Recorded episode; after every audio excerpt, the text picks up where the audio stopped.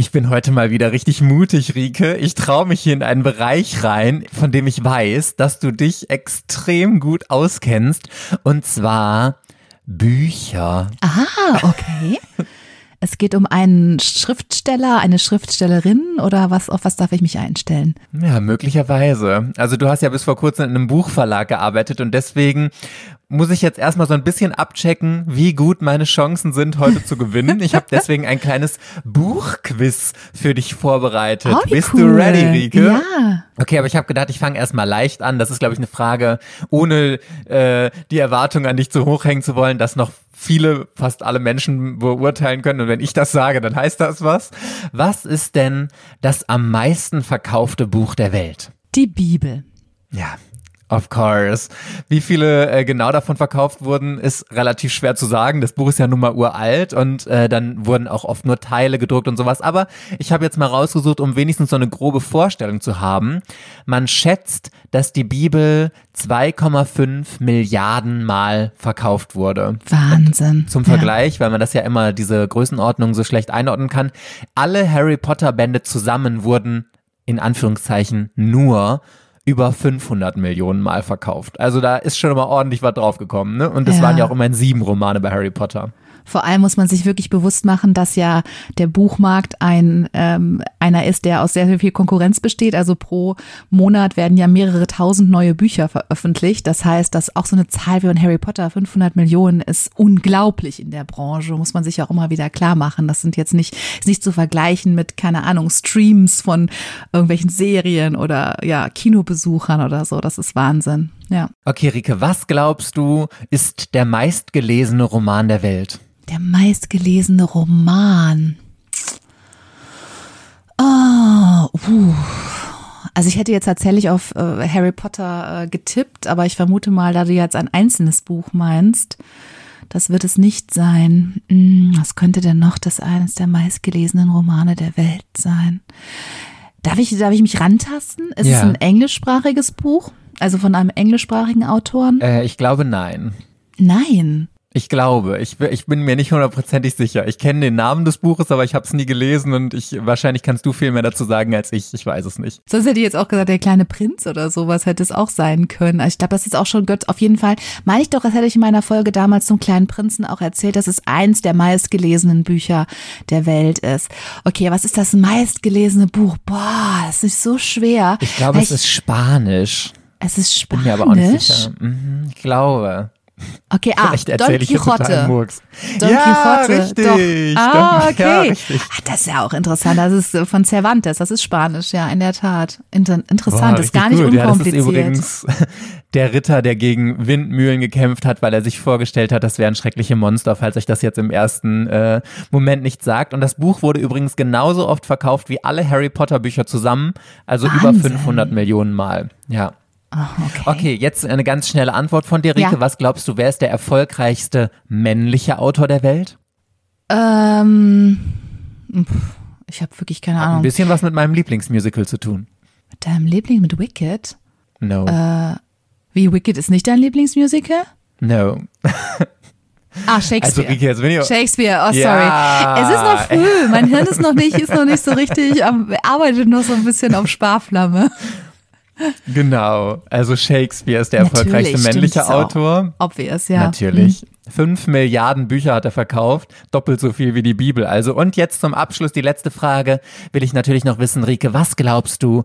Wer ist die erfolgreichste Autorin der Welt? Und so viel kann ich dir schon verraten, es ist nicht J.K. Rowling. Oh, das wollte ich jetzt natürlich sofort sagen. Joanne K. Rowling hätte ich auf jeden Fall gesagt.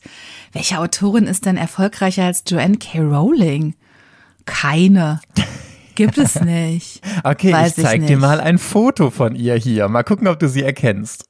Ach, oh scheiße, ey, Entschuldigung, ich bin echt heute nicht so richtig fit. Agatha Christie ist das, hier erkenne Ja, Agatha Christie. Ah, Gut. cool. Das hast du jetzt nur vom Foto her erkannt. Krass. ich. Ja, doch, doch, die kenne ich auch. Ich habe ganz, ganz viele Agatha Christie äh, Bücher gelesen, so in meiner Jugend vor allem. Lag, glaube ich, daran, dass mein Vater, mein Vater ist, äh, ist äh, Anglist und hat sich, glaube ich, auch im Studium sehr viel mit Agatha Christie Romanen beschäftigt und darüber, ich weiß nicht sogar, ob der sogar seine Abschlussarbeit damit drüber geschrieben hat. Ich glaube es sogar. Der der hatte wirklich so alle Hercule Poirot und äh, Miss Marple Bücher in seinem Bücherschrank und Oh die habe ich mir so. Stück für Stück als Taschenbuch immer gemobst und habe die gelesen. Ja. Ja, ich habe mir schon äh, gedacht, dass ich mich in so äh, gefährliche Gewässer hier reinlasse. Also kurz um die Info noch zu Ende zu bringen, sie hat über zwei Milliarden Bücher verkauft, also das Vierfache von Harry Potter.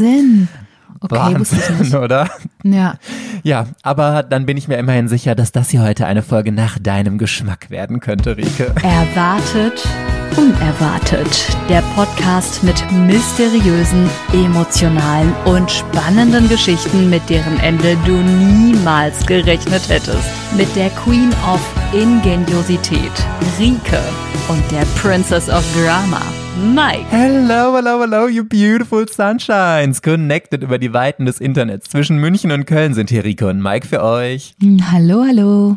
Ich stelle hier im Podcast eine wahre Geschichte vor und Rika hat die Aufgabe, das große, unerwartete Ende dieser Geschichte vorherzusehen. Rike, was glaubst du, wie viele berühmte AutorInnen lassen sich wirklich von ihrem eigenen Leben jetzt für Bücher inspirieren? Ich denke, alle Autoren lassen sich von ihren und AutorInnen lassen Ja. sich von ihrem eigenen Leben inspirieren. Ja, der eine auf direktere Art und Weise. Also gibt's ja viele Geschichten, in denen wirklich Personen vorkommen, die sich ja dann teilweise auch wiedererkannt haben, weil sie aus dem unmittelbaren Umfeld des Autoren oder des, der, des Autoren oder der Autorin stammen. Ähm, Und wenn es nicht in dieser ganz klaren Form ist, dann zumindest inspiriert durch Personen und Ereignisse, die man erlebt hat. Also auf jeden Fall. Ja, ich glaube, das Zweite, was du jetzt gesagt hast, auch, dass es so Inspiration aus dem Leben ins Buch schafft. Aber, also ich weiß nicht, ob du solche Leute auch kennst. Manchmal, also ich mache das ja auch mal scherzhaft, aber ich käme nicht auf die Idee. Aber ich kriege immer eine Krise, ähm, wenn Leute so erzählen, oh, mein Leben ist so spannend, da könnte man ein Buch rausschreiben. Ich muss unbedingt mal ein Buch über mein unfassbar spannendes Leben Ja. äh, schreiben. Und ich denke mir immer dann, ach Gott, ja, mm, kann mir total vorstellen, wie spannend dein Leben ist, nur weil du mal in einer Notaufnahme oder so gearbeitet hast. Ey, sorry, nichts gegen Leute, die Notaufnahmen wirklich nicht. Ihr macht alle einen tollen Job, aber wenn, wenn Leute ihr eigenes Leben immer für so exorbitant spannend halten, kennst du auch, oder? Kenne ich genau und erlebe ich genauso wie du, dass ich auch immer so so einen richtigen Fremdscham-Moment dann auch habe. Ich denke so, oh, was willst du jetzt? Und dann man ist ja auch so genötigt, ne? Dann häufig, was- dann muss man ja sagen so, ja, Mensch, ich würde sofort lesen. Schreib unbedingt mal ein Buch, was du alles Tolles erlebt hast. Ähm, und ich finde es immer ganz, ich finde ich fühle mich dann auch mal ganz unangenehm. Und denk so, Leute, echt ja. Äh, nicht nur nicht, weil du irgendwie fünf äh, spannende Reisen gemacht hast und äh, zwei Scheidungen hinter dir hast, ist dein Leben so interessant, dass man es als Buch lesen möchte. Und vor allem sind es ja auch gar nicht immer die Ereignisse in einem, die ein Buch spannend und interessant machen. Also zur Schriftstellerei gehört doch noch sehr viel mehr dazu, als einfach nur eine spannende Geschichte zu erzählen. Es geht ja um die Art und Weise, wie ich sie erzählen kann. Ähm, und da kann ich aus einem ganz trockenen Stoff und aus einem ganz langweiligen Leben in Anführungsstrichen ein sehr spannendes Buch machen und ähm, sehr aufregende Ereignisse so uninteressant aneinander rein, dass kein Mensch es lesen möchte. Also auch das, ja. Ich, ich habe das Gefühl, da unterschätzen Leute auch sehr diesen Job des Schriftstellers. Agatha Christie hätte auf jeden Fall ein grandioses Buch aus ihrem Leben schreiben können. Das ist nämlich ganz fantastisch, unglaublich gewesen. Und deswegen habe ich auch eine ganz spannende Frage heute für dich mitgebracht. Und sie lautet, was tat die Kriminalautorin Agatha Christie? Ich werde noch ganz oft über diesen, über diesen Namen sprechen. TH im Deutschen. Ich möchte einfach Agatha sagen. Agatha Christie, nachdem sie von der Affäre ihres ersten Ehemannes erfuhr. Ui, Yes. okay. Okay, ich hoffe, du hast davon noch nicht gehört, auch wenn du Nee. schon so viele Bücher von ihr gelesen hast. Das beruhigt dich schon Nee, mal. ich, ich weiß auch, ich muss auch sagen, ich weiß über sie, glaube ich, wirklich gar nichts. Also Oh Gott ich habe sie jetzt auf dem Bild erkannt und wie gesagt, ich habe wirklich sehr, sehr viele ihrer Bücher gelesen, aber ich wüsste keine einzige Info zu ihr äh, persönlich. Insofern, nee, keine Ahnung. Ich wusste nicht mal, ob sie verheiratet war. Das beruhigt mich dann doch sehr.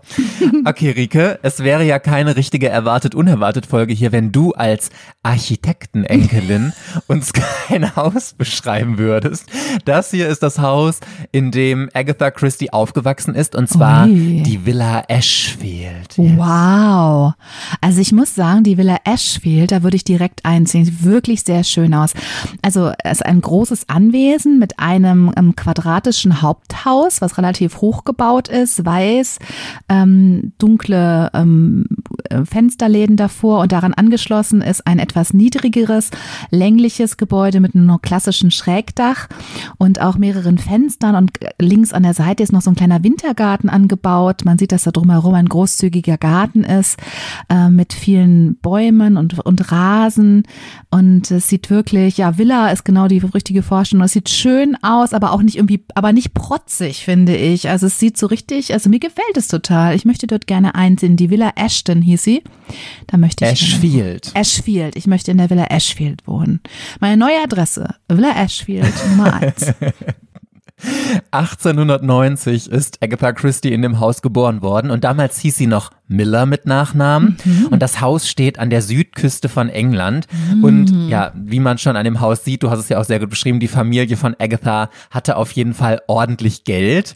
Der Vater war Geschäftsmann aus Amerika und hat aus England raus auch mit Amerika Geschäfte gemacht angeblich irgendwas mit Immobilien, aber so ganz genau weiß man es jetzt auch nicht. Mhm. Aber er hat auf jeden Fall sehr ordentlich verdient. Mhm. Könnten eine neue Geschäfte gewesen ich sein. Ich sag doch, eine mhm. neue erwartet unerwartet Folge. Womit verdiente, Richtig. mit welcher unerwarteten verdiente der Vater von Agatha Christie sein Einkommen? Okay. Ja, Agatha ist auch nicht zur Schule gegangen, sondern wurde von ihrer Mutter von zu Hause aus unterrichtet. Obwohl, mhm. ja, unterrichtet ist jetzt auch ein bisschen übertrieben, ehrlicherweise, weil damals, also so um 1900 rum, da brauchten Mädchen ja keinen großen Unterricht. Weißt du, was mussten die damals schon lernen? Lesen brauchten die nicht, rechnen richtig. brauchten die nicht. Beim Kochen guckst das du hat einfach gereicht. Richtig, ja, richtig. Ja. Wenn die einfach ein bisschen im Haushalt helfen mhm. konnten, die konnten die Wäsche machen und so. Und nicht mal das musste Agatha ja machen, weil dafür gab es ja auch Personal, das die hatten. Ne? Also mhm. mhm schon ein recht gutes Leben, was sie da geführt hat.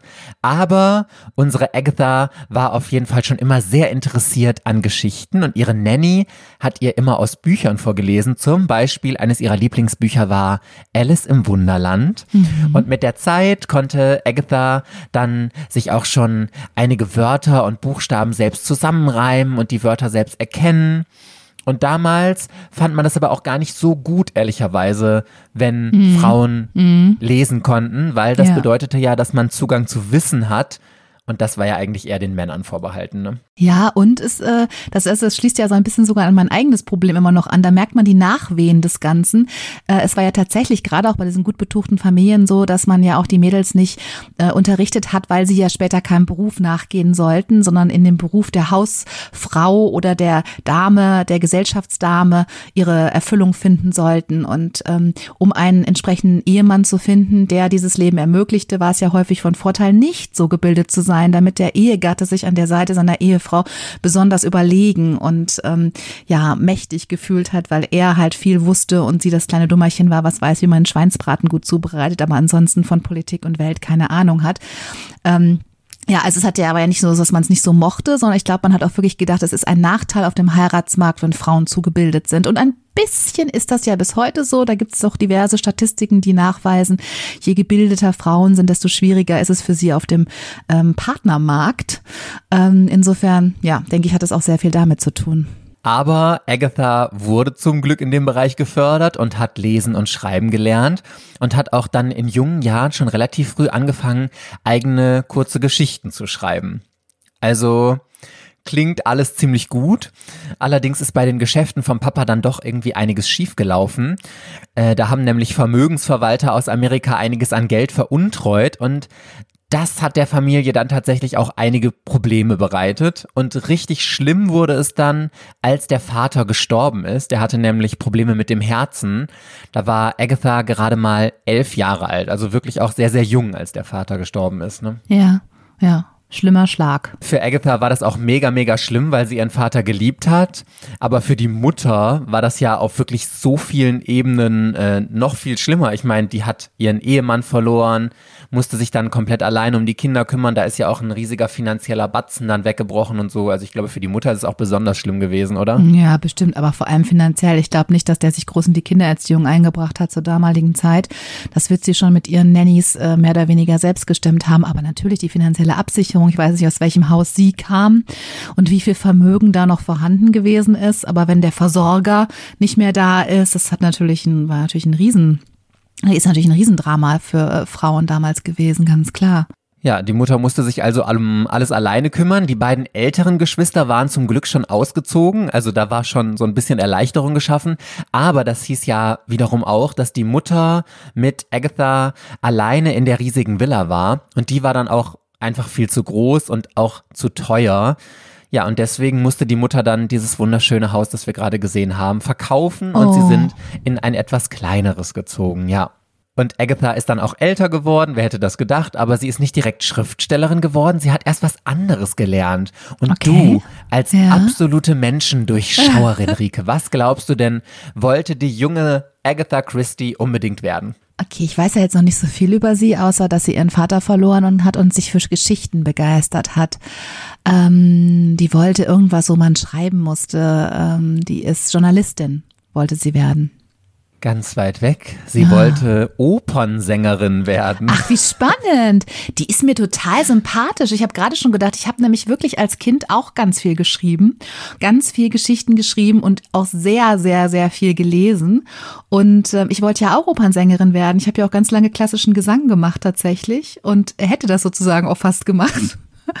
Das ist ja mega, Agatha und ich. Ich, ich, ich merke, da ist äh, eine neue Seelenverwandte. Ich sag's dir, ich habe das ganz oft beim Texten dieser Folge auch gedacht, dass ich total viele Parallelen zwischen euch beiden da irgendwie sehe. Da wirst du in der Ehrlich? Geschichte noch öfter drauf stoßen. Ach, ja, ja, ja. krass. Also die Okay. Agatha und du, ihr seid auf jeden Fall auch Soulmates, genauso wie wir beide. Äh, Auf einer anderen Ebene. Jetzt habe ich ein bisschen Angst. Also bisher hat mich mein Mann nicht betrogen. Jedenfalls wüsste ich das nicht.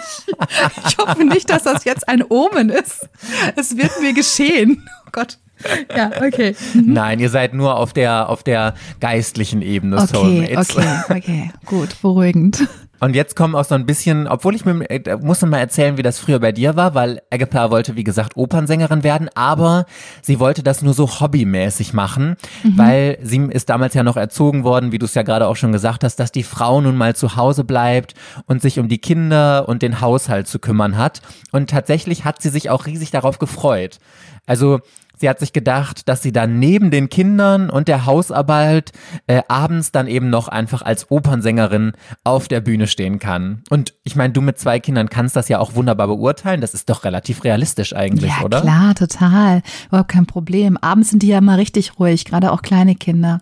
Aber ich, auch da erkenne ich mich natürlich wieder. Also da, das, da könnte man ja eine eigene Folge zu machen. Ah, da könnte ich, du, da könnte ich ein Buch zu schreiben über meine Erfahrungen als Mutter. Ich kaufe es, Rike. Ähm, Ich würde es könnt- kaufen. Ja, ich könnte es echt schreiben. Nein, also ich will nur sagen, auch diese Naivität, die man halt hat, wenn man noch keine Mutter ist und auch noch kein Vater wahrscheinlich, aber für Mütter ist es, denke ich mal, in der Regel der deutlich härtere Einschnitt, was man denkt, was man alles noch so machen kann und äh, dass das Leben einfach ganz normal weiterläuft, aber man hat halt ein paar Kinder dabei. Ja, das, das ist, ja, das war ich auch. Ich habe gedacht, ich könnte meine Promotion damals noch fertig machen. Einfach neben dem Kind kriege ich ein Kind und mache meine Promotion und ich konnte ne, gar nichts mehr machen.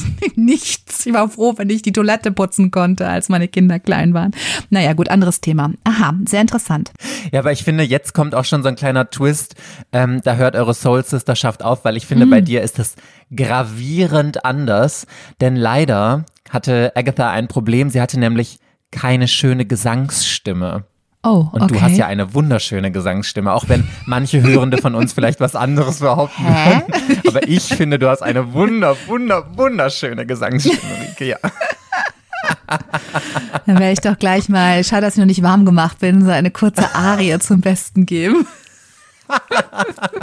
Oh, Mensch, dass, man, dass wir sogar mal vorteasen, dass man jetzt besser die Kopfhörer rausnehmen muss. Das kommt ja auch bei uns nicht Nein, so nein, ich vor. Ich, werd ne? gleich, ich, ich werde euch alle in Sicherheit wiegen und ich werde so ganz ruhig und sanft über irgendwas kommentieren. Und auf einmal geht's dann los und völlig unerwartet. Also nicht jetzt. Also, Agatha Christie hat dann mal äh, in einem Buch hinterher geschrieben, dass es keine größeren Seelenqualen gibt, als wenn man etwas unbedingt erreichen will und doch jeder weiß, dass es nur zur Mittelmäßigkeit reicht. Schönes Zitat, oder? Ja, absolut. Ich meine, für dich ist das natürlich recht schwer, dich da rein zu versetzen, Rike, weil du einfach in allem wunderbar bist, aber ähm, ja, Exakt. vielleicht kannst du ja mal versuchen. Ah ja, es, es, muss es muss schlimm sein, wenn man so mittel. Na, ich habe ich habe natürlich gerade sofort wieder gedacht, so auch da fühle ich sie sehr. Ich fühle auch dieses Zitat sehr. Gerade wenn man vielleicht ein Mensch ist, der zum Perfektionismus neigt und äh, ehrgeizig ist. Äh, natürlich, also ich glaube, jeder kennt diesen Moment, dass man denkt, oh, da möchte ich richtig richtig gut werden und man merkt dann irgendwann, ich habe da bin ich stoße an meine Grenzen. ich werde es dann nie mehr als zur Mittelmäßigkeit bringen.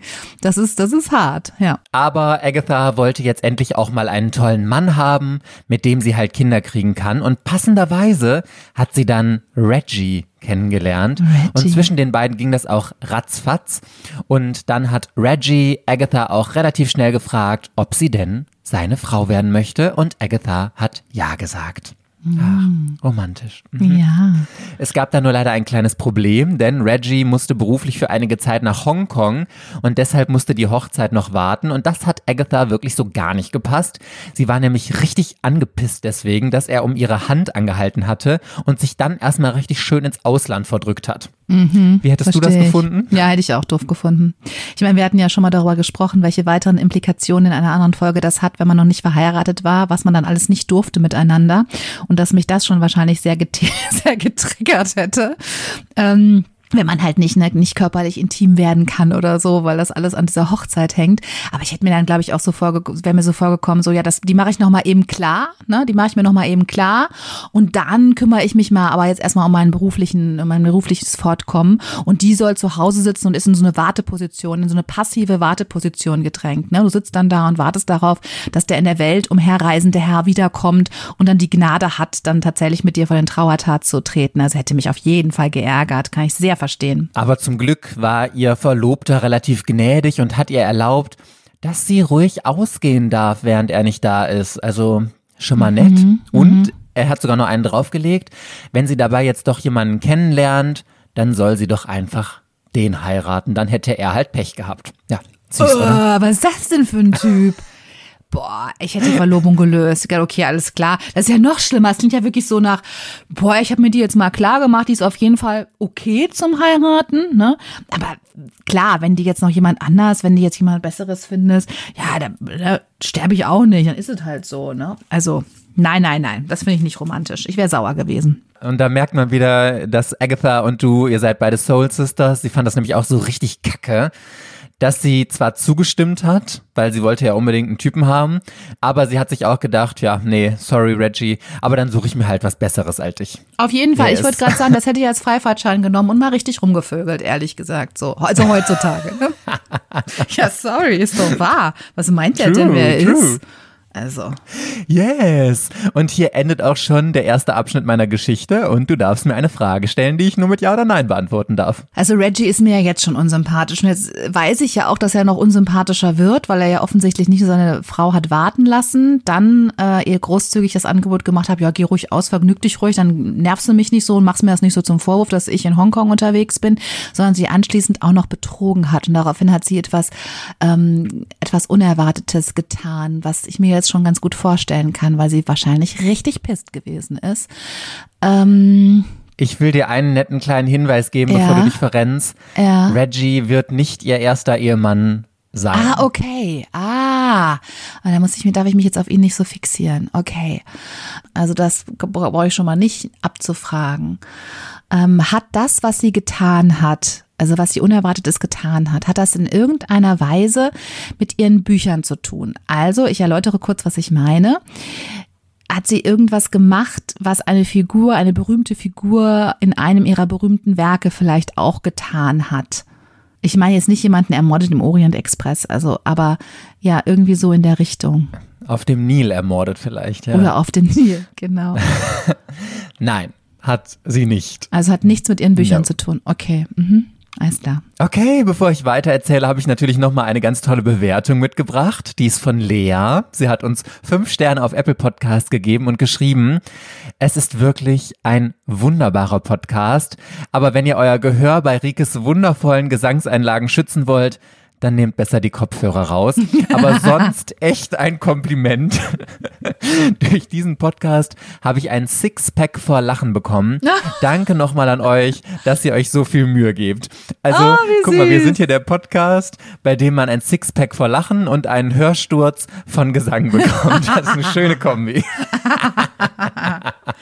Ja, ich überlege noch, wann ich dann gleich mal loslegen werde. Vielen, vielen Dank, Lea, für diese lieben Worte und vielen Dank an euch, wenn ihr euch kurz die Zeit genommen habt und uns fünf Sterne auf Apple Podcasts, Spotify oder wo auch immer ihr uns hört gegeben habt und auch gerne ein Abo dalasst. Damit unterstützt ihr uns sehr und das ist super wichtig für den Algorithmus, damit wir auch weiter empfohlen werden. Vielen, vielen Dank. Ja, Agatha war erstmal total deprimiert. Mit ihrer Gesangskarriere war es ja jetzt leider nichts geworden und sie war mit einem Typen verlobt, der jetzt auch noch nicht die größte Motivation hatte, sie zu heiraten. Aber zum Glück gibt es dieses Mal eine Mutter, die nicht toxic, sondern supportive ist. Ist ja auch Okay, mal schön zu hören, ja. ne? Ja. Und Agathas Mutter hat ihrer Tochter ganz viel Mut zugesprochen, dass sie ein Manuskript von sich doch einfach mal an einen Verlag schicken soll. Und das hat Agatha dann tatsächlich auch gemacht. Aber, wie das so oft ist bei ersten Werken, der Roman ist leider abgelehnt worden. Düdüm. Ja, dafür hat sie aber eine andere Einladung bekommen und zwar zu einem Ball und jetzt wird's ein bisschen Cinderella-like. Den Ball hat nämlich ein Lord geschmissen und da waren alle jungen und hübschen Damen aus gutem Hause wie eben Agatha sehr willkommen. Wie stellst du dir so einen Ball damals vor, Rike? Also wir sind jetzt im Jahr 1912. Ja, dass man da natürlich sich sehr aufgehübscht hat und dann äh, äh, dort getanzt wurde, man aufgefordert wurde zum Tanz, es ein schönes Dinner gab und ja, es ist eine Kupplungsparty. Also ich stelle mir das so ein bisschen, so ein bisschen wie so eine, ja, ja, eine Party, um Ehemann, äh, Männer und Ehefrauen zueinander zu bringen. So stelle ich mir das vor. Ja. Und Ja, natürlich voll. nur die Besten der Gesellschaft ausgewählt und geladen, damit es das entsprechende Niveau hatte. Hast du schon mal von Tanzkarten gehört? Ja, ja.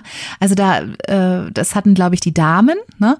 Und ähm, da mussten sich dann die Herren, die Interesse hatten, mit der Dame zu tanzen, mussten dann dort ihren Namen drauf eintragen und äh, ja, konnten quasi dann da so und so viel Tänze mit der Dame bekommen.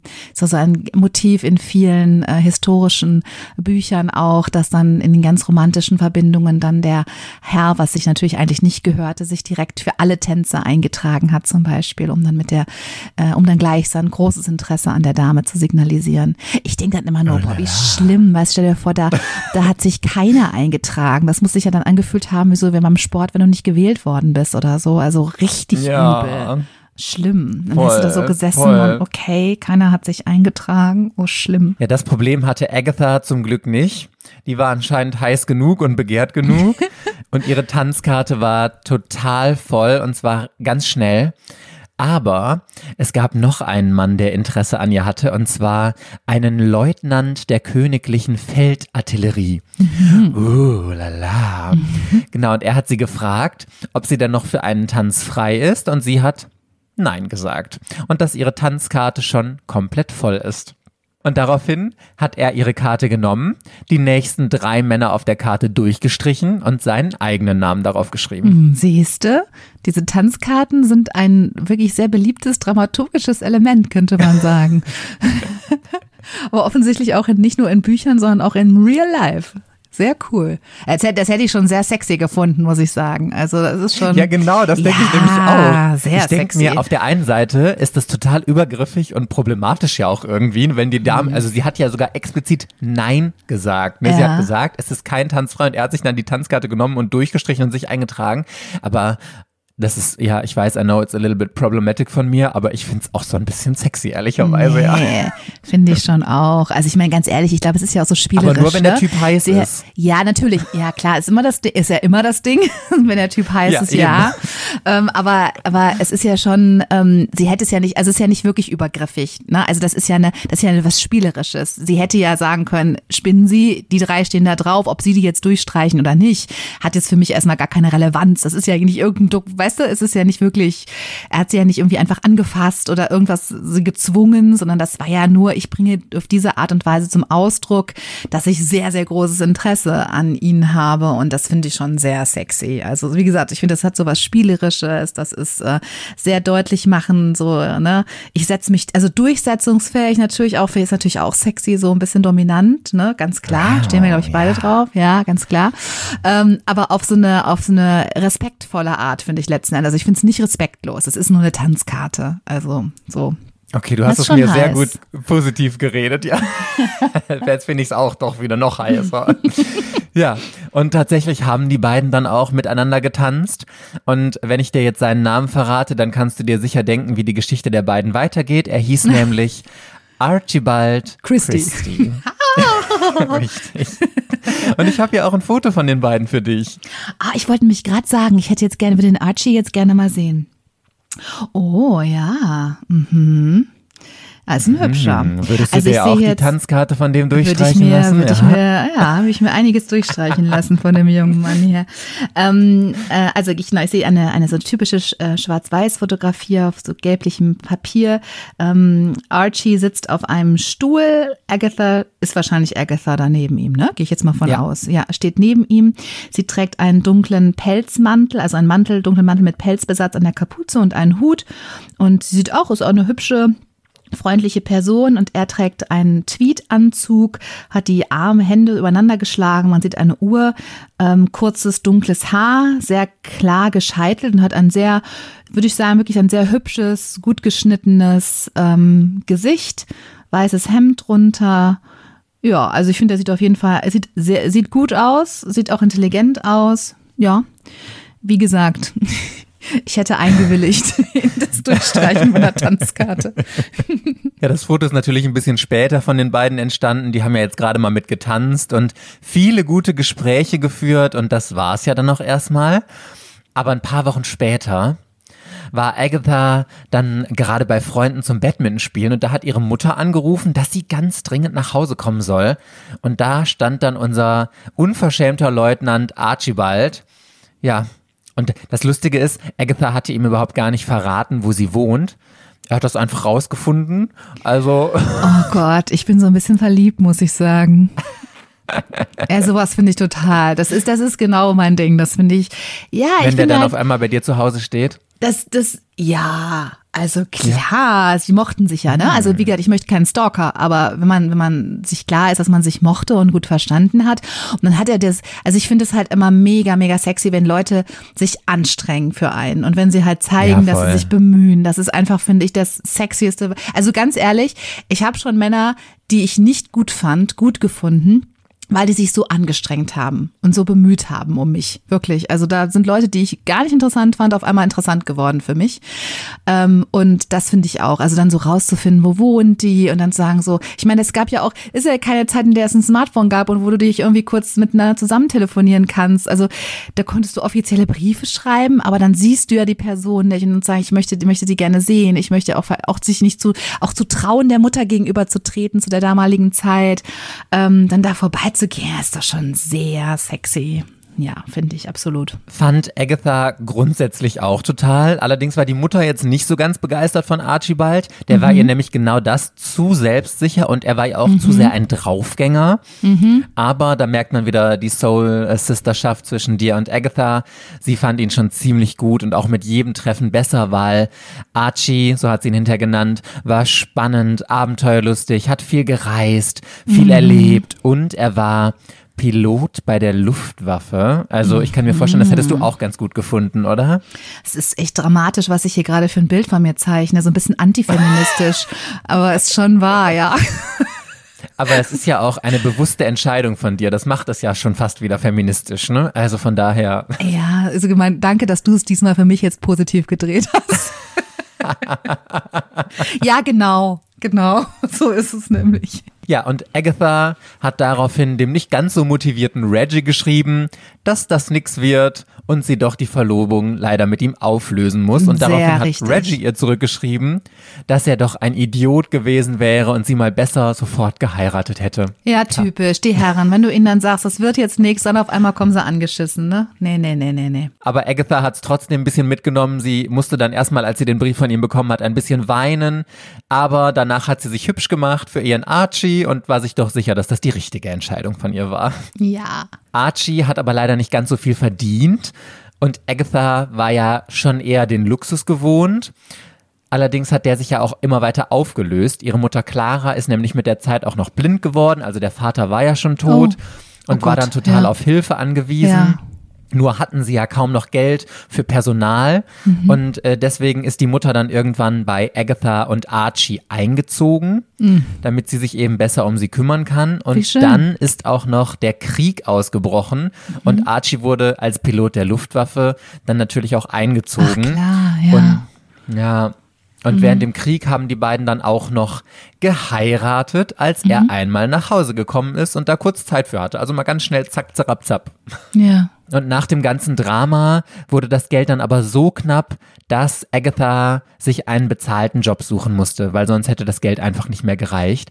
Und sie hat etwas gelernt, was sie später sehr gut in ihren Büchern einbauen konnte. Und was würdest du denn jetzt vermuten, Rike, was könnte das gewesen sein?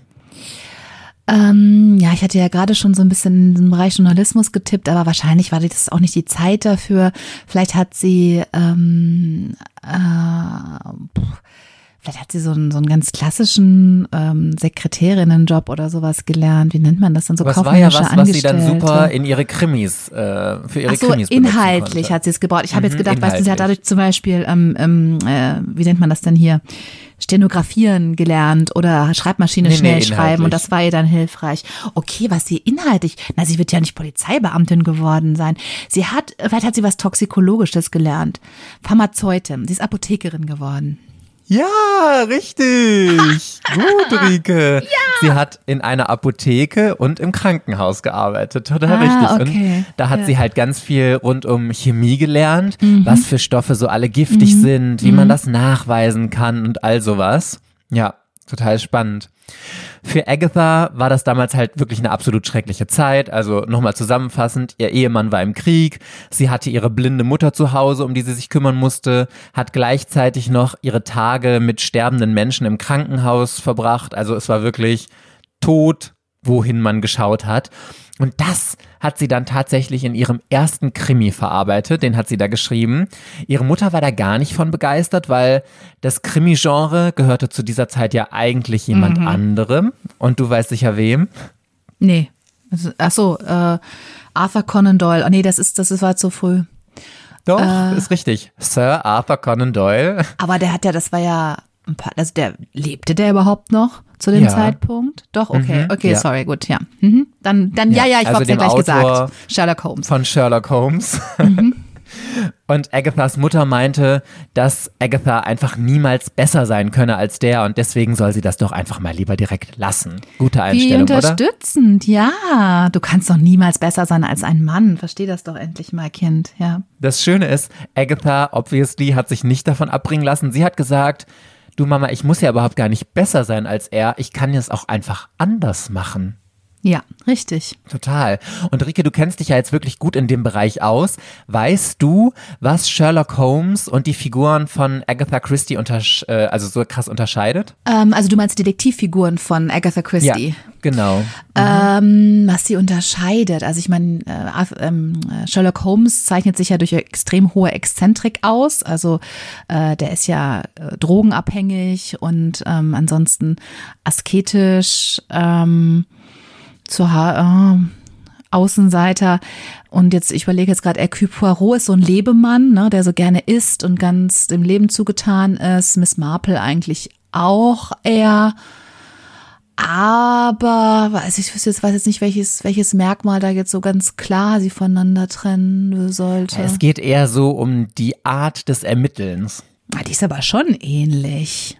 Nee, also tatsächlich gar Indizien sammeln, okay. Warum nicht? Ja, also Agatha Christie hat sich das so vorgestellt, dass sie keinen Spurenleser hat wie Sherlock Holmes, mhm. weil der ist ja wirklich eher so immer auf den Suchen nach Spuren, Fakten und allem drum und dran, mhm. sondern dass ihre Ermittler einfach eine fantastische Menschenkenntnis haben, wie du ja auch, Rike. Agatha schwebte einfach jemand vor, der den Fall intuitiv löst, ohne die Fakten zu ignorieren, sondern die Fakten auf seine Art einfach zu interpretieren mhm, weiß, mhm. aber erstmal so dieses ganze menschliche Szenario von außen beobachtet und daraus mhm, dann okay. wiederum Schlüsse ja. zieht. Mhm, verstehe. Weißt du, wie ich meine? Ja, stimmt. Ja, stimmt auch. Mhm. Ja, und beim Skripten von spannenden Geschichten kam ihr jetzt eben ihr Job im Krankenhaus und der Apotheke sehr gelegen. Sie kannte sich dadurch nämlich sehr gut aus mit Giften wie Arsen, Cyankali oder Strychnin. Und ähm, ja, während sie da so die Medikamente zusammengerührt hat, hat sie halt ihren ersten Mord geplant. Auf Papier aber natürlich. yes! Und hier endet jetzt auch schon mein zweiter Abschnitt und ich beantworte dir sehr gerne deine nächste Frage. Okay, also müssen wir jetzt weiter uns ähm, äh, Archies und äh, Agathas Ehe nähern und dem, was sie getan hat. Jetzt denke ich natürlich sofort, weil du es jetzt so vorbereitet hast, dass sie ihn irgendwie auch vergiftet hat als Rache. Aber das wäre ja dann, deswegen hatte ich nach der, weißt du schon meine erste Frage, ob es irgendwie was mit ihren Büchern zu tun hat. Dann hast du ja gesagt, nein. Dann frage ich mal, ähm, hat sie sich, ähm, also hat sie ihm irgendetwas angetan? Also ist sie also hat sie sich quasi in irgendeiner Form an ihm gerecht? Oder hat sie selbst irgendetwas getan, was also eine Verhalten? Sind wir jetzt wieder bei einer Entweder-Oder-Frage. Ja. Also hat sie ihm etwas angetan? Ich formuliere es jetzt wirklich auch mal mit dem angetan, um sich zu rächen aus Rache. Boah, das kann ich gar nicht eindeutig beantworten. Da würde ich mit mhm. Jein antworten. Okay. Ja. Okay. Aha. Ja gut, Schwierig. okay, jetzt habe ich eine Idee. Mhm. Oh nein. Ich habe eine Idee, nein, ich habe eine Idee, was du damit meinen könntest. Dass sie jetzt nicht aktiv zum Beispiel ihm äh, eine dicke Kröte in den Schuh gelegt hat oder das Haus angezündet hat, aber dass sie vielleicht mhm. sie etwas gemacht hat, was indirekt auf ihn gewirkt hat. Was weiß ich, also zum Beispiel, sie ist dann selber fremd gegangen und dann hat sie, hat, hat sie ihm ja in dem Sinne nichts angetan, aber natürlich schon ihm was angetan. So habe ich mir das jetzt genau. vorgestellt. Aha, siehst du, haha, da bin ich ja schon ein großes Stück weiter. Ich bin sehr begeistert. Also Agatha Christie hat ihren ersten Krimi geschrieben über einen belgischen Inspektor in Großbritannien mit dem ja, Namen Hercule Poirot. Yes! Mitten im Ersten Weltkrieg ist der Roman fertig geworden, nämlich 1917. Und als der Krieg vorbei war, ist Archie zum Glück wieder gesund zurückgekommen und er und Agatha haben sich in London dann eine kleine Wohnung zusammengesucht und da hat sie ihm zum allerersten Mal davon erzählt, dass sie ein Krimi geschrieben hat. Das mhm. fehlende Glied in der Kette hieß der. Mhm. Oder mhm. im Original The Mysterious Affair at Styles. Wie würdest du denn reagieren, wenn dein Ehemann ein Buch schreibt? Ich wäre natürlich total begeistert. Ich würde sagen, gib her, lass mich sofort lesen.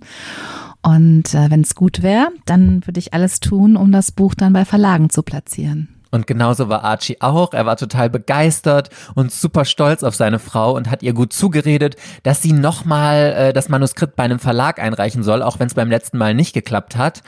Und das hat Agatha dann auch gemacht. Allerdings erstmal auch mit wenig Erfolg. Sechs Verlage haben das Manuskript abgelehnt und erst der siebte Verlag hat dann aber endlich gesagt, dass sie es machen werden. Juhu!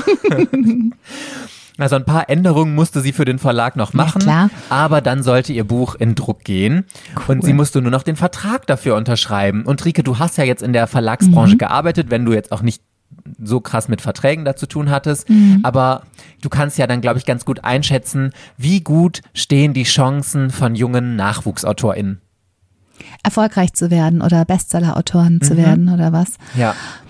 Also es kommt natürlich sehr, sehr darauf an, bei welchem Verlag du landest. Also ob du jetzt bei einem kleinen, unbekannten Verlag ähm, landest oder ob du bei einem großen, der entsprechend viel Geld für Marketing und PR zur Verfügung hat. Ähm, und man da, kann natürlich auch sein, dass man da untergeht, aber es ist nicht sehr wahrscheinlich. Also meistens wird so ein Buch auf den Markt geschmissen und es werden vielleicht von einem neuen Autor also heutzutage, wenn es ein guter Verlag macht, ähm, ist es schon okay, wenn du zwischen zwei bis 5.000 Exemplare verkaufst. Ist das schon ein ganz guter Verkaufsschnitt.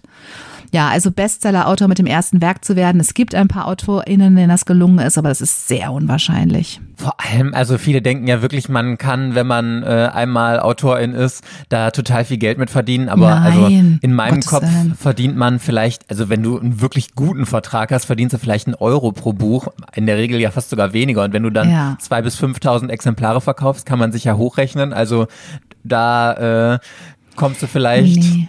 Zwei, Ja. drei Monate mit über die Runden, aber das war's dann auch schon. Ne? Also, Absolut. Also, davon leben zu können, das können wirklich die allerwenigsten. Die meisten arbeiten ja, haben noch einen Brotjob, wie man dann so schön sagt. Und erst wenn man etablierter Autor ist und dann erfolgreich mit einigen Büchern ist, kann man es wagen, ähm, davon zu leben. Aber es ist immer ein unsicherer Job. Du weißt ja nie, wie das nächste Buch ankommt. Ne? Also es ist, es gibt wirklich wahrscheinlich drei Handvoll AutorInnen, die relativ schnell wussten, dass sie da eine sichere Bank haben mit ihren Büchern, weil sie so erfolgreich gleich mit ihrem ersten Wurf waren. Aber die meisten, ja, arbeiten halt nebenbei noch woanders. Ja, das Gute war ja, dass Agatha sowieso gar nicht Vollzeitautorin sein wollte, weil sie hat sich ja vor äh, allem als Hausfrau und Mutter gesehen.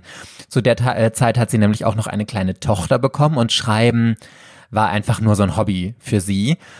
Nichtsdestotrotz war es ziemlich ärgerlich, weil Agatha wurde mit ihrem ersten Vertrag richtig abgezockt.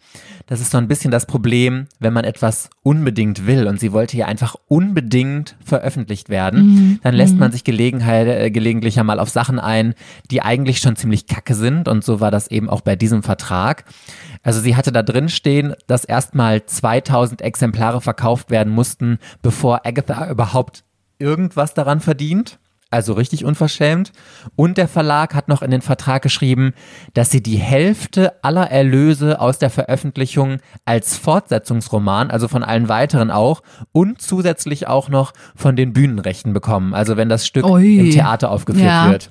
Ach, wie böse. Okay, richtig gemein. Knebelvertrag, würde man heute sagen. Und der Verlag hatte eben noch reingeschrieben, dass sie für die nächsten fünf Bücher nochmal genauso schlecht bezahlt wird. Also genau das gleiche bekommt. Krass, oder? Und, und damit wir gleich klar sind, für, für alles weitere kriegen sie auch nix. Ja, also es ist unsere unglaubliche Großzügigkeit, dass wir ihren Schwachsinn hier überhaupt veröffentlichen und binden. Ja, und wenn wir daran noch mal einen Cent verdienen, dann ist da so das mehr als dem Gerechtigkeit Genüge getan hier, ne? Also frech, aber bestimmt auch wirklich.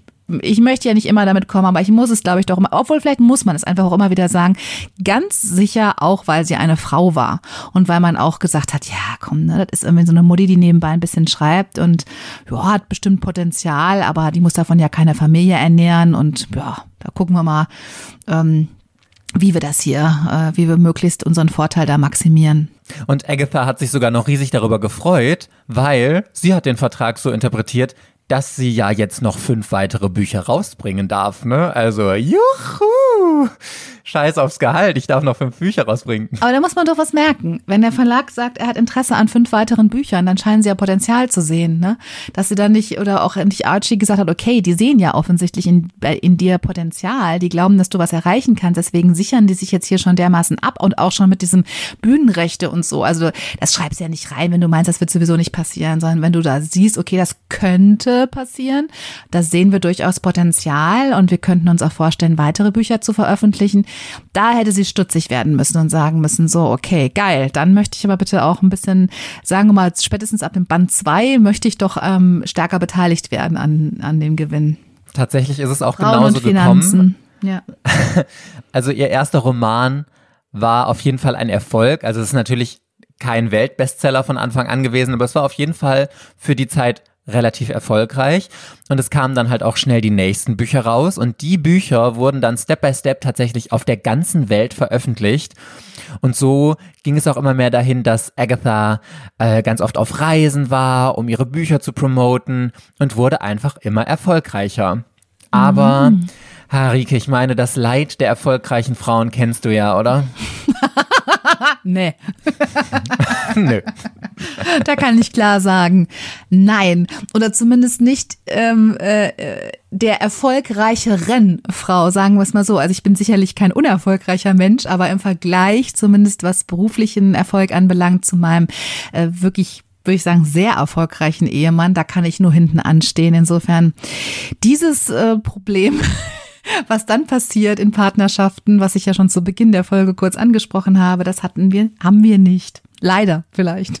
Ja, also wir sind im Jahr 1926, da ist Agatha also 36 Jahre alt und ihr Mann hat ihr gestanden, dass er auf dem Golfplatz eine andere Frau kennengelernt hat, Nancy, und dass er sich jetzt scheiden lassen möchte. Nein, okay, auch so krass.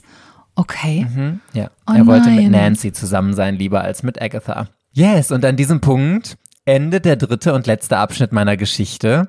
Aber du darfst mir natürlich noch eine allerletzte Frage stellen, um mir auf die Schliche zu kommen. Ich habe natürlich so viele Fragen. Ich frage mich jetzt, ob das, ob er das tatsächlich durchgezogen hat, ob er sich hat scheiden lassen. Ähm, weil du hast ja die Frage lautete ja, als sie von der Affäre oder dass er fremdgegangen ist, ne, erfahren hat. Mm, Okay, also ich stelle mir das jetzt vor. Agatha ist jetzt hat jetzt das typische typische Problem. Ich habe das letzten Sommer so schön zusammengefasst gelesen äh, von einer ähm, sehr bekannten Germanistin, Al- Aleida Assmann heißt sie, die gesagt hat, ähm, wir Frauen können von den drei Sachen immer nur zwei haben. Hat sie gesagt, entweder Erf ähm, Ehe, Kinder und Erfolg im Beruf. Das sind so die drei Dinge, die sich jeder wünscht. Und wir Frauen können immer nur zwei haben. Haben wir eine erfolgreiche Ehe und Kinder, da wird es mit dem Beruf nichts werden. Sind wir erfolgreich im Beruf und haben Kinder, wird die Ehe scheitern und so weiter. Also immer, es geht immer nur zwei, während Männer alle drei Sachen haben können. Und das ist ja jetzt genau die Konstellation. Sie war erfolgreich, sie war verheiratet, sie hatte jetzt ein Kind und jetzt wurde sie erfolgreich im Beruf und an der Seite, an der Stelle switcht das Ganze und jetzt ist die Ehe vorbei und sie ist nur noch erfolgreich im Beruf und hat ihr Kind. Ne? Also es würde genau diese These bestätigen. Okay, was hat sie gemacht? Sie war natürlich unglaublich wütend und unglaublich enttäuscht und ähm, sie wird ihm was Furchtbares angetan haben oder ich weiß es nicht oder sich was Furchtbares angetan haben. Okay, das ist geil. Ähm, oh, ich habe wirklich so gar keine Idee, muss ich ehrlicherweise sagen. Äh, ich immer wieder so zu ihren Büchern zurückkehre gedanklich und das habe ich ja ausgeschlossen. Es hat damit nichts zu tun. Hat sie, dann frage ich mal so, hat sie denn, ah, das könnte es sein, hat sie dieser neuen Frau, dieser Nancy, hat sie der irgendwas, hat sie mit der irgendwas gemacht, hat sie der irgendwas angetan? Nein, hat sie nicht. Oh, Okay. ah, jetzt bin ich ja noch ratloser. Gut, dann bin ich jetzt mal Scheiße. gespannt auf deine Lösung. Ich verrate dir noch einmal äh, die Frage, die du mir beantworten sollst. Und sie lautet, was tat die Kriminalautorin Agatha Christie, nachdem sie von der Affäre ihres ersten Ehemannes erfuhr? Also, sie hat ihm direkt nichts angetan. Sie hat ihn weder vergiftet wie in einem ihrer Bücher oder was anderes. Sie hat auch Nancy nichts angetan. Das heißt, sie muss irgendwas gemacht haben, was ihn total erschüttert hat und was jetzt auch unerwartet war. Was hat sie getan? Es ist so schade, dass es nichts aus ihren Büchern war. Ich denke jetzt, weil da komme ich gedanklich immer wieder hin zurück. Ich denke, sie hat eine Fahrt mit dem Orient Express gemacht und hat dann ähm, quasi die, diese, diesen Mordfall im Orient Express, da hat sie sich, hat sie einen Menschen wie ihren Mann genannt und hat ihn dann da siebenmal ähm, mit Messer, mit sieben Messerstichen ermorden lassen. Weißt du, sowas habe ich die ganze Zeit im Kopf. Aber das ist es ja nicht. Ähm, dann hat sie vor lauter, vor lauter Verzweiflung hat sie ein Buch und Skript von sich verbrannt. Und das, das, Gott sei Dank gab es irgendwo noch ein gesichertes Skript und das ist dann das berühmteste ihrer Bücher geworden. Das war dann Mord im Orient Express. Das hatte sie gerade fertig geschrieben oder Tod auf dem Nil oder irgendwie so. Und das hatte sie gerade fertig und vor lauter Verzweiflung und selbstzerstörerischem Drang, weil sie so traurig war, hat sie dieses Buch vernichtet. Ähm, aber Archie hatte noch ein Exemplar, hatte eine Kopie angefertigt und ähm, hat dann hat dann gemerkt, weil das ist ja ihr richtig, ihre große Leidenschaft gewesen, diese Schriftstellerei. Und wenn sie so verzweifelt ist und ihn so sehr liebt, dass sie sogar ihr gerade fertiggestelltes Skript verbrennt, mit dem sie ja auch ihre finanzielle Unabhängigkeit versucht dabei war herzustellen und so weiter, also für sie auf so vielen Ebenen Bedeutung hatte, dann hat ihm das nochmal gezeigt, wie sehr sie ihn liebt. Und dann hat, äh, hat er dieses Skript rausgeholt, sie konnte es doch veröffentlichen und er hat eben erkannt, dass Nancy nur eine kleine sexuelle Distraction für ihn war und er eigentlich Agatha liebt. Und sie haben das Buch veröffentlicht. Es ist das erfolgreichste Buch aller Zeiten von ihr geworden, das, was sich am meisten verkauft hat. Und die beiden sind wieder zusammengekommen und lebten glücklich, bis sie alt und schrumpelig wurden. Schön. So, das habe ich jetzt gelöst. Und ich muss, ich muss sagen, ich bin zufrieden mit mir. Ich finde, das klingt gut. Ich finde das richtig gut. Also ich denke mir, boah, das mit dem, äh, dass er, das ist ja auch nochmal so ein cooler Twist darin, dass er dann nochmal von dem Negativen, was er getan hat, dann den positiven Twist bekommt und sowas. Also, Respekt, du könntest Bücher schreiben, Rike. Alter, hab ich, das habe ich schon häufig gehört. Ich denke auch häufig darüber nach. Mhm. Ja, okay, okay, ich logge das dann mal so ein. Und jetzt entscheidet sich dann, wer von uns beiden die nächste Geschichte erzählen muss. Wenn du richtig liegst mit deiner Vermutung, dann muss ich nächstes Mal nochmal ran und dir eine unglaubliche Geschichte erzählen. Wenn du falsch geraten hast, ja, dann erzählst du mir nächstes Mal wohl eine schöne Geschichte. Okay, und ich habe zum Abschluss hier noch ein Foto für dich und ich bin gespannt, was du da rein interpretieren und daraus erkennen kannst. Hä? Okay, also ähm, das ist jetzt ein Zeitungsausschnitt und ähm, die Headline, also man sieht drei Fotos von Agatha Christie offensichtlich und oben drüber steht und über, oben drüber steht Mrs. Christie disguised. Also Mrs. Christie hat sich verkleidet und äh, das erste Bild, also man, sie ist verkleidet, ja, also auf dem ersten Bild hat, trägt sie einen Zopf und hat eine Brille auf und ein schwarzes Oberteil. Auf dem zweiten hat sie etwas ganz anderes an, die Haare ganz anders kurz und gelockt. Und auf dem dritten erkennt man sie gar nicht mehr. Da hat sie eine, ich weiß nicht, ob es eine Perücke ist oder was. Sie hat einen schwarzen Pagenkopf, also ganz andere Haare, so einen ganz harten schwarzen Pagenkopf. Sieht aus wie Edna aus ähm, Die Unglaublichen, aus, ne? aus dem Pixar-Film ja. und hat eine Brille, hat eine Brille auf und so ganz hochgeschlossenes dunkles Kostüm. Ähm, ist aber immer der gleiche Blick, also offensichtlich. Das ist das schlechtes ist Photoshop, Photoshop ne? Habe ich auch gedacht. Das, das ist Photoshop, das ist genau ja, oder, oder, hat jemand gemalt. ja. ja, ist genau der gleiche Gesicht und immer der gleiche Gesichtsausdruck. Okay, und unten drunter steht Mrs. Agatha Christie as she was last seen and on left and right how she may have disguised herself by altering the style of her hairdressing and by wearing glasses. Okay, also das ist ähm, das so so sah Mrs. Christie aus, als sie das letzte Mal gesehen wurde. Das ist Foto ganz äh, nee, Mitte, in der Mitte, genau. Und wie sie sich möglicherweise ähm, gestylt, ähm, ver also verkleidet hat, ihr Haar neu gestylt hat und vielleicht mit, ähm, äh, mit Brille, äh, Brille ausgestattet hat. Also Archie hat Agatha ja gestanden, dass er eine Affäre mit einer anderen Frau hat und mit der auch zusammen sein will und deswegen eben die Scheidung will. Erstmal an dich gefragt, Rike, wie würdest du reagieren, wenn dein Mann dir wirklich das aus heiterem Himmel sagt, obwohl ich bei dir natürlich sicher bin, als Menschenkenntnisserin ohne Gleichen, du hättest den Braten schon vorher gerochen. ja, also würde ich auch immer, behaupte ich auch immer, dass ich das merken würde. Ich weiß es, aber vielleicht weiß man es auch nicht. Ähm, oh, das ist natürlich hart, wenn ich das rausfinden würde. Oder also ich finde vor allem, das ist, das ist Fremdgehen ist ja das eine. Wenn das kann ja mal passieren, würde ich immer sagen. Also es kann ja mal passieren und ich glaube auch, da haben wir auch schon häufig drüber gesprochen, dass ich damit leben könnte, ist ja wahrscheinlich ein Schlag. Aber wenn er vor mir stand und sagt, okay, ich habe nicht einfach nur irgendwie Sex mit jemand anders gehabt, sondern ich liebe diese Frau und ich möchte mich wirklich scheiden lassen. Also ich glaube, das ist ganz, ganz furchtbar. Und ähm, ich glaube auch, dass ich sehr, sehr traurig wäre. Ich glaube aber auch, wie ich mich kenne, dass ich auch sehr schnell dann irgendwann das kippen würde und in Wut und ich auch ihm irgendwas Furchtbares antun wollen würde. Also ich das glaube, könnte jetzt rechtlich relevant sein, was wir hier aufzeichnen. Ja, okay, ich so, nein, ich würde ihn natürlich jetzt nicht, also keine Gewalt oder sowas, ne? Absolut Aber, nicht, nein. Ja, nein, also jetzt wirklich nicht. Ich bin ja, also ich bin wirklich der gewaltloseste Mensch auf der Welt, wirklich. Also wenn ich auf der Welt, aber also würde ich wirklich für mich in Anspruch nehmen, dass das solche Fantasien habe ich auch nicht.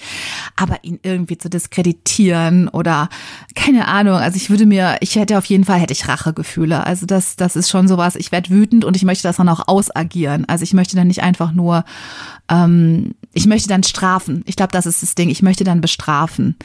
Und ich hätte ihn auch, würde ihn dann, glaube ich, auch bestrafen wollen. Mit was? Ich habe noch nicht drüber nachgedacht. Gott sei Dank war ich noch nicht in der Situation. Aber wer weiß, ob sie kommt, wenn der erstmal in der Midlife-Crisis ist in ein paar Jahren. Wer, wer, weiß.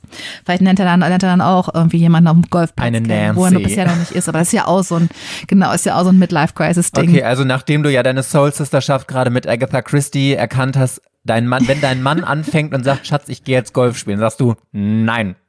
Du gehst nicht Golf spielen. Du kannst Tennis spielen oder sonst was, aber Golf gehst du nicht. Tennis spielen ist auch gefährlich. Da braucht man aber eine Tennispartnerin oder so. Nein, nein, nein. Da gehe ich dann auch mal einmal kurz vorbei und guck mal, wem dann so da so Golf gespielt wird und so. Mhm.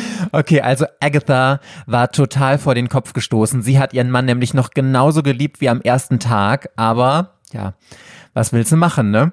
Sie hat ihn nur gebeten, dass er mit der Trennung noch wartet, bis ihre Tochter, also die hatte ein paar Tage danach Geburtstag, bis sie äh, ihren Geburtstag gefeiert hat.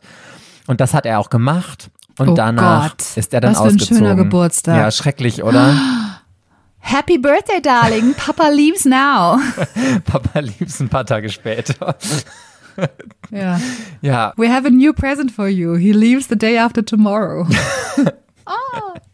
für Agatha war das wirklich die absolute Hölle, nicht nur wegen der Trennung, sondern weil ihre Mutter kurz vorher auch noch gestorben ist. Dann eben jetzt die Scheidung. Oh Gott, wie schlimm. Ja. Oh Gottes Willen. Und deswegen, Ja. was du ja gerade schon ein bisschen aus dem Zeitungsartikel rausgelesen hast, ist sie einfach abgehauen. Sie hat ihre Sachen gepackt und sie war weg. Einfach verschwunden. Ja, finde ich, finde ich total nachvollziehbar. ja? Ich könnte mir vorstellen, dass ich auf die Idee auch käme. Ja. Ja. Hättest du auch dein Kind zurückgelassen? Mm, ja. Also wenn ich wüsste, dass es versorgt ist. Also ich meine, das ja, der Nannies Vater wird ja das Kind nicht ja. alleine gelassen haben. Ja, oder Nannies oder ich hätte die Kinder dann vorher zu meiner Mutter gebracht oder so. Aber ich glaube, das wäre aus zwei Gründen. Ich glaube, das eine ist, mich selber dieser Situation erstmal zu entziehen, um irgendwie mich auf mich zu konzentrieren und ähm, überhaupt erstmal das für mich zu sortieren. Und das ist ja schwer, solange du dann noch in dem Haus und mit allem, ne, und du musst ständig, musst ständig performen. Du musst ja für deine Kinder und für alle irgendwie eine Fassade aufrechterhalten. Du musst für die stark sein. Das ist ja super, super schwierig. Also mir, um mir den Raum zu geben, das irgendwie zu verarbeiten, das wäre Punkt eins, aber Punkt zwei, fast noch wichtiger, eben als Strafe natürlich. Weil ich mir dann vorstelle, dass er sich furchtbare Sorgen macht und dass er totale Schuldgefühle hat, weil er denkt, oh mein Gott, was habe ich getan? Hat sie sich was angetan? Äh, wo ist sie? Ja. Und ihn dazu ja gezwungen hätte, dann sich mit mir wieder zu beschäftigen. Und zwar auf so eine negative Art und Weise. Deswegen fände ich das, finde ich das eine, irgendwie eine coole Lösung. Ich glaube, da hätte ich, würde ich auch drauf kommen. Ähm, um so beide Bedürfnisse, weißt du, so für mir Raum geben und ihn strafen, das miteinander zu verbinden. Total. Ja. ja, und ich kann mir vorstellen, dass Agatha da sehr ähnliche Gedanken hatte wie du. Und auf jeden Fall war es zu dieser Zeit das Thema in der Presse. Wirklich jede Zeitung hat darüber berichtet, sogar die New York Times. Dass die weltberühmt, Ach, wie ja richtig krass, das war auf der Titelseite der New York Times und das ist ja wirklich eine der angesehensten und wichtigsten Zeitungen der ganzen Welt. Wahnsinn. dass eben die weltberühmte Krimi-Autorin Agatha Christie spurlos verschwunden ist und ihren Ehemann und die Tochter zurückgelassen hat. Aber das heißt, also das war mir jetzt noch gar nicht klar. Sie war wirklich schon richtig, sie war wirklich schon weltberühmt zu diesem Zeitpunkt. Also sie war jetzt nicht mehr hier die kleine Schriftstellerin mit dem Knebelvertrag vom Verlag, also den schon, aber sie war wirklich richtig erfolgreich Ja. geworden mit ihren Büchern. Also das war noch nicht ihr sie sogar in den Olymp, USA schon. Aber sie war auf jeden Fall ja, weltbekannt. aber sie schon. war, ja, richtig. ach wie krass, okay, ach, ach ja, okay, dann ist natürlich noch verständlicher, warum er abgehauen ist und noch verständlicher, also innerhalb der Geschlechterlogik und ähm, ja, auch klar, warum darüber so berichtet worden ist. Aber jetzt erzähl bitte was zu diesen Verkleidungsstory, also Ja, also Archie und die Familie haben sie dann erstmal als vermisst gemeldet und äh, es wurde halt mit einem riesigen Aufgebot nach ihr gesucht. Also nur um das mal in Relation zu setzen, über 1000 Polizisten haben sich auf die Suche gemacht und über 15.000 Menschen haben freiwillig bei dieser Suche geholfen. Wie krass ist das? Obwohl ich mich immer frage, glaubst du, die Menschen, die da so freiwillig mitmachen, machen das, weil sie wirklich helfen wollen? Oder ist das auch so ein bisschen mehr so, oh, das ist ja richtig spannend, Sensationsgeilheit und ich bin mittendrin? Ja, klar, auf jeden Fall. Also ich denke schon, dass die Leute, dass die Menschen grundsätzlich hilfsbereit sind, glaube ich fast die meisten und helfen wollen. Aber das ist natürlich auch spektakulär, wer, wenn man dann ähm, auch gerade so eine Krimi-Autorin, also ein Rätsel um eine berühmte Rätselstellerin, nämlich eine berühmte Krimi-Autorin, ist ja wirklich besonders spannend und daran beteiligt zu sein und vielleicht einen tollen Hinweis zu finden, was da passiert ist. Ja, also glaube ich, dass da sehr viele Leute sehr interessiert dran gewesen sind, das aufzuklären. Ja. Und relativ schnell hat man tatsächlich ihr Auto auch gefunden in der Nähe von einem See, in dem Agatha tatsächlich auch n- ganz viele Menschen schon in ihren Büchern hat ertrinken lassen. Und in ihrem Auto lagen ihr Führerschein, ihr Mantel und ein Koffer, aber von ihr keine Spur. Ja, und was hättest du als Ermittlerin Rike dann da vermutet, wenn du so einen Tatort, sag ich jetzt mal, findest? Ja, hätte ich natürlich vermutet, dass sie sich da auch irgendwie ertränkt hat oder so ähm, wenn das vor allem schon Tatort in verschiedenen ja, Büchern gewesen wäre. Also ich glaube, ich wäre jetzt vom Schlimmsten ausgegangen, dass sie sich wirklich ähm, was angetan hat. Ja, also für die ErmittlerInnen war auf jeden Fall klar, dass Agatha Christie tot sein muss und deswegen haben sie sich einfach nur noch auf die Suche nach ihrer Leiche gemacht. Und also vielleicht kennst du das aus so Filmen, wenn die Leute so eine ganz lange Kette bilden und dann so durchs hohe Gras ja. äh, warten und suchen. Und tatsächlich genau so ist es hier auch äh, abgelaufen. Allerdings haben sie nichts gefunden.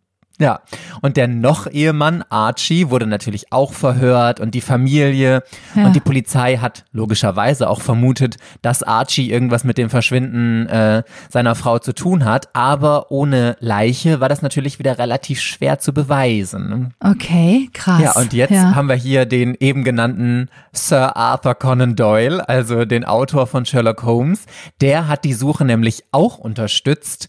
Und was glaubst du, wie, Rike? Mit seinem unglaublichen analytischen äh, Sherlock Holmes äh, ja, Gehirn hat er nach den Prinzipien der Deduktion die Indizien äh, analysiert und hat dann ist dann zum Schluss gekommen, nein, sie kann, wenn es keine Leiche gibt, ähm, dann kann sie nur verschwunden sein. Sie wird sich verkleidet und versteckt haben. Ich weiß es nicht. Ja, würde man denken, ne? Gerade bei äh, dem Autor von Sherlock Holmes, aber es war tatsächlich was ganz anderes und zwar hat er äh, ein Medium eingeschaltet und hat dem Medium einen Handschuh Nein. von Agatha Christie gegeben. Aber wie skurril ist das denn? Das Medium hat leider oh auch nichts Gott, gerissen, aber okay. wie geil ist bitte, dass ein Autor, der so faktenbasiert bei seinen Fällen ist, ein Medium einschaltet. Ja, unbedingt, ganz total witzig. Hätte ich auch gar nicht gedacht, dass der so irgendwie so, so ein bisschen esoterisch äh, da drauf ist. Okay. Hätte ich auch nicht gedacht, Aha. nee. Mit dem Handschuh, wie geil ist das? das ist ja, also er könnte es ja schon alleine darüber, könnte es ja einen Roman ja, schreiben. Ne? Also ich glaube, da Wäre muss auch, auch eine erwartet, unerwartet ja. Folge. Absolut, ja. Geil. Und? Was hat das Medium gesagt? Ich bin ganz gespannt. Ja, das Medium hat dann so wie Larifari ähm, äh, hier so, wie heißt das? Sternzeichen und so ein Gedöns, Astrologie und sowas dann mhm, irgendwie gebrabbelt, mhm, so nach dem Motto, mhm. ja, sie ist verschwunden, aber ähm, sie ist eigentlich noch bei Genau, uns. irgendwie ist sie noch da, aber so richtig. Mh, hm, und das war dann auch nur mehr so ein Larifari-Gelaber. Also da ist jetzt nichts bei rumgekommen, aber ich finde komisch. Er hätte komisch. das gedacht. Ja, witzig. okay, und jetzt äh, schätz einfach mal wild ins Blaue rein. Wie viele Tage, Wochen, Monate, Jahre, whatever, war Agatha Christie verschwunden? Ähm.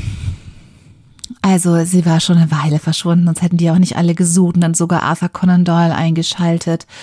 Ähm, ich denke zwei Wochen. Ja, fast genau. Es waren elf Tage, also knapp zwei Wochen. Mhm. Richtig gut. Mhm.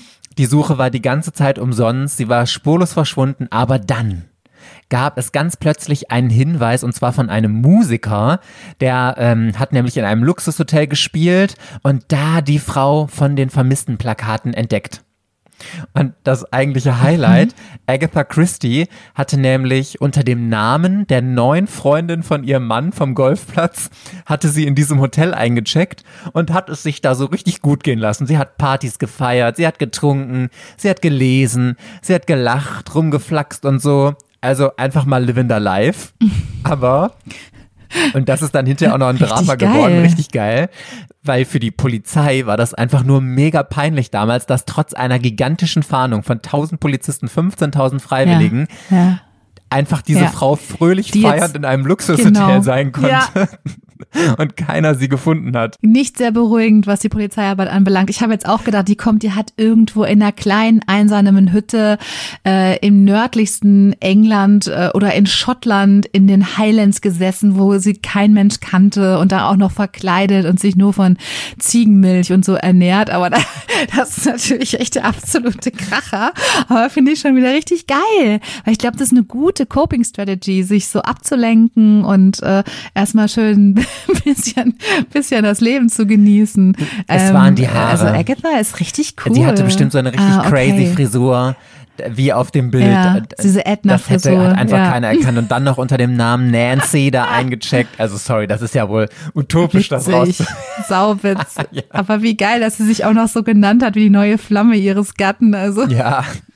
Und tatsächlich hat es, für die, äh, hat es für die Polizei noch richtig Ärger gegeben, weil der verantwortliche Ermittler musste sich persönlich vor dem Innenministerium dazu äußern, warum das jetzt so gelaufen ist und keiner die gefunden hat.